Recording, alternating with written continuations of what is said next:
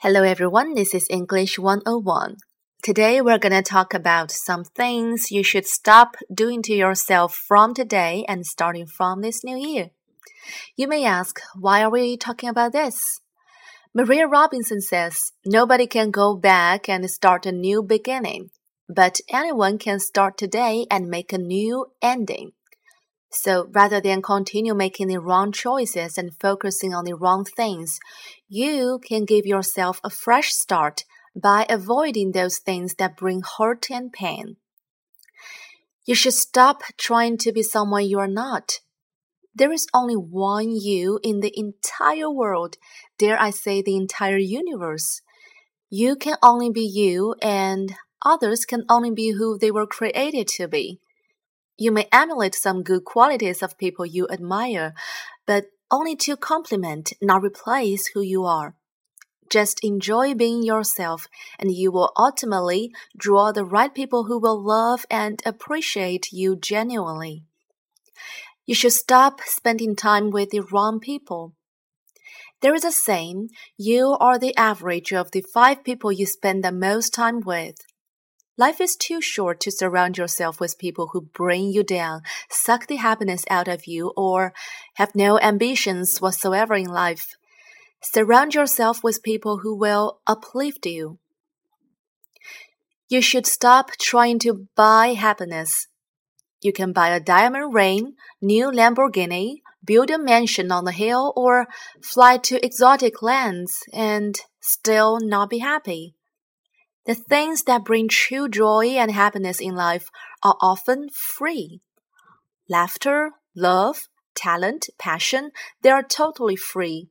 So don't try to buy happiness or worry too much about whether life is fair or not. Just get on with it and extract happiness from common things around you. You know, happiness is like a butterfly. When you pursue it, it's always beyond your grasp. But if you sit down quietly, it may alight upon you. You should stop focusing on what you don't have. You can never have everything you want in life, and focusing too much on what you don't have can be a terrible waste of time, energy, and resources. So rather than think about what you're missing, try thinking about what you have that others are missing. Believe it or not, no matter how bad you think you have it, someone somewhere is having it worse. So wake up each day thankful for your life.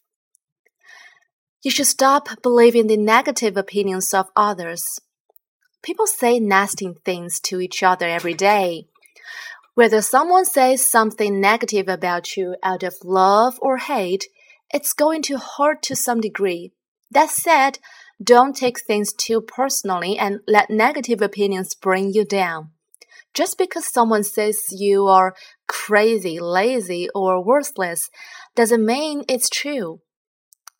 You are stronger and more capable than people think, and you prove this when you rise up and keep going. Les Brown says, other people's opinions of you do not have to become your reality, and he is right. Correct what needs correcting and ignore what needs ignoring. And you should stop putting yourself last. It's not fun being last all the time, and you know it. So why put all your energy, time, and resources into your job, friends, colleagues, and even family until you have nothing left for yourself? Yes, sacrifice, duty, responsibility are all good and important. But if you keep putting yourself last and don't take care of yourself, you will eventually have less and less to give until you have absolutely nothing left to offer. So take care of yourself first. This is not selfishness, it is wisdom for living. Hope today's show was inspiring and motivational for you, and maybe it could help you to take a look at your life from another angle. If you can think of any other thing people should stop doing today, tell me. Have a nice day. Bye.